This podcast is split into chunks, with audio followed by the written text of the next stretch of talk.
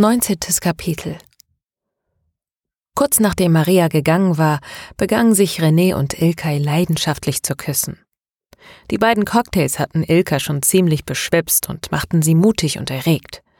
Sie tastete nach Renés Schritt und sie spürte seinen harten Schwanz durch die dünne Stoffhose. Sie fing an, sein steifes Glied durch die Hose zu massieren. René stöhnte leise vor Lust. Grob, wie sie es mochte, griff er nach ihren Brüsten und spielte mit ihren Nippeln, bis auch Ilkay lustvoll stöhnte. Ilkay fummelte an Renés Gürtel herum und öffnete seine Hose. Gleichzeitig fühlte sie, wie seine Hand über ihr Schamhaar strich. Mit Daumen, Zeige und Ringfinger bildete sie einen Ring, den sie schnell über den Rand seiner Eichel vor und zurückzucken ließ, so wie es ihr René gezeigt hatte. Zu ihrem Vergnügen drangen seine Finger in ihre feuchte Grotte vor. Ich will dich in mir, flüsterte Ilkay in sein Ohr. Hier? fragte er. Ich will, dass man uns zusieht, aber nicht hier, nicht vor so vielen. Lass uns in den Dungeon gehen, hauchte Ilkay. René schloss hastig seine Hose und stand auf. Sie eilten in den Dungeon. Sie waren nicht die ersten. Ilkay vermutete, dass mindestens fünf Paare bereits im Dungeon waren. Doch erst sahen sie nichts von ihnen, aber sie hörte sie leise irgendwo in der Dunkelheit kichern und stöhnen. Sie schlichen sich immer tiefer in die dunkle Welt des Dungeons. Sie spähten durch die Löcher, hinter denen war meistens niemand, aber nach dem ungefähr zehnten sahen sie zwei Paare. Jedes in seiner eigenen Ecke, sie küssten sich und fummelten miteinander. René und Ilkay schauten ihnen eine Weile zu und schlichen dann weiter, bis sie eine ruhige Ecke fanden. Ich weiß nicht, ob ich es kann, flüsterte Ilkay, als sie sich auf den Boden setzte und René ihre Beine spreizte. Du machst das toll, sagte René und begann sie wieder zu fingern. Ilkay war immer noch feucht und begann augenblicklich zu stöhnen. Aber es war etwas anderes, ob die Möglichkeit bestand, ertappt zu werden oder ob man auf dem Präsentierteller saß. Ilkay sah die Männer, die hinter den Löchern in den Wänden standen. Sie sah ihre gierenden Augen, die ihren nackten Körper abtasteten und zwischen ihren Beinen hängen blieben. Das Einzige, was sie schützte, war ihre Plastikmaske. Sie sah keine Frauen, was ihr komisch vorkam. Dann nahm der erste Mann seinen Schwanz aus der Hose und steckte ihn durch das Loch, während er ihn wichste. Schnell wurden es mehr. Sie war umsingelt von Schwänzen. Bitte hör auf, stöhnte sie zu René. Doch der schüttelte nur den Kopf. Sie wollte aufstehen, aber er drückte sie mit dem Oberkörper an die Wand. Direkt neben ihr ragte ein großer Schwanz aus der Wand.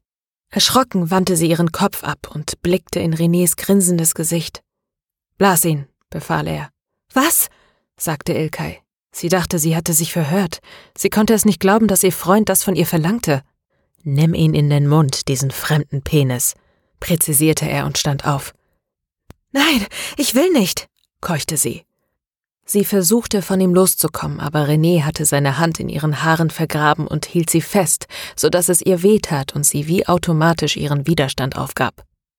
Ihr stiegen die Tränen in die Augen, aber sie weinte nicht, noch nicht.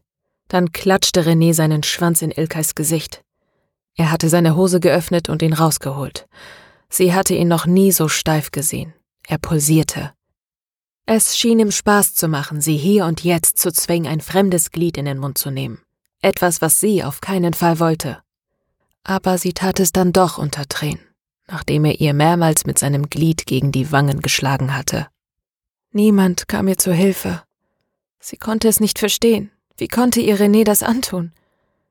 Dann riss er ihr die Maske vom Gesicht und damit ihren letzten Schutz. René stöhnte und drohte ihr dann. Und nun bläst du jeden anderen Schwanz, der dir präsentiert wird. Ilkay bekam Panik, wusste aber nicht, was sie tun konnte, außer zu flüstern Nein, bitte nicht, alles nur nicht das. Aber gerade ihr Flehen schien ihn noch mehr zu erregen. Er presste ihr sein Glied vollständig in den Mund. Sie musste würgen. Warum half ihr niemand? Sie verstand es nicht. Ihre Zuschauer konnten doch nicht wirklich glauben, dass sie das freiwillig tat oder ihr es sogar gefiel. Sie sah deutlich in Renés Gesicht, wie er sich an ihrem Leiden ergötzte. Sie verstand es nicht. Sie hatte ihm vertraut, sie hatte ihn geliebt. Jetzt hatte sie nur noch Angst. Er drückte ihr Gesicht so eng an sein Becken, dass sie keine Luft mehr bekam. Sie drohte zu ersticken, aber auch das amüsierte ihn nur. Kurz bevor sie glaubte, ohnmächtig zu werden, ließ er von ihr ab. Sie sackte in sich zusammen. Er nutzte ihre Schwäche, um ihr die Hände auf den Rücken zu drehen. Sie spürte etwas Dünnes und Hartes, das um ihre Daumen gebunden wurde. Dabei machte es ein komisches Geräusch, wie von einem Reißverschluss. Das Blut pochte ihr in den Ohren, trotzdem hörte sie deutlich dieses Geräusch. Ihre Arme konnte sie nicht mehr bewegen. Sie spürte, dass sie keinen Widerstand mehr leisten könnte. Sie verschwendete ihre Kraft nicht mehr, um zu schreien. Immer noch war sie kurz davor, dass ihr schwarz vor den Augen wurde. René packte sie am Hals und drückte sie in Richtung des nächsten zuckenden Schwanzes. Ilkay fühlte nichts mehr. Sie wollte nur noch, dass es aufhörte, und dafür war sie bereit, alles zu tun. Öffne deinen Mund, sagte René, und sie tat es. Gleichzeitig schloss sie die Augen. Plötzlich rammte etwas oder jemand René gegen die Wand und er ließ von Ilkay ab. Sie fiel zu ihrem Glück nicht hart und blieb schluchzend liegen, Erst verschwanden die Schwänze und dann die Gesichter hinter den Löchern. Es ging so schnell, als seien sie weggezaubert worden. Dann erschien das Gesicht eines Engels über ihr, und Ilkay wusste, dass sie in Sicherheit war.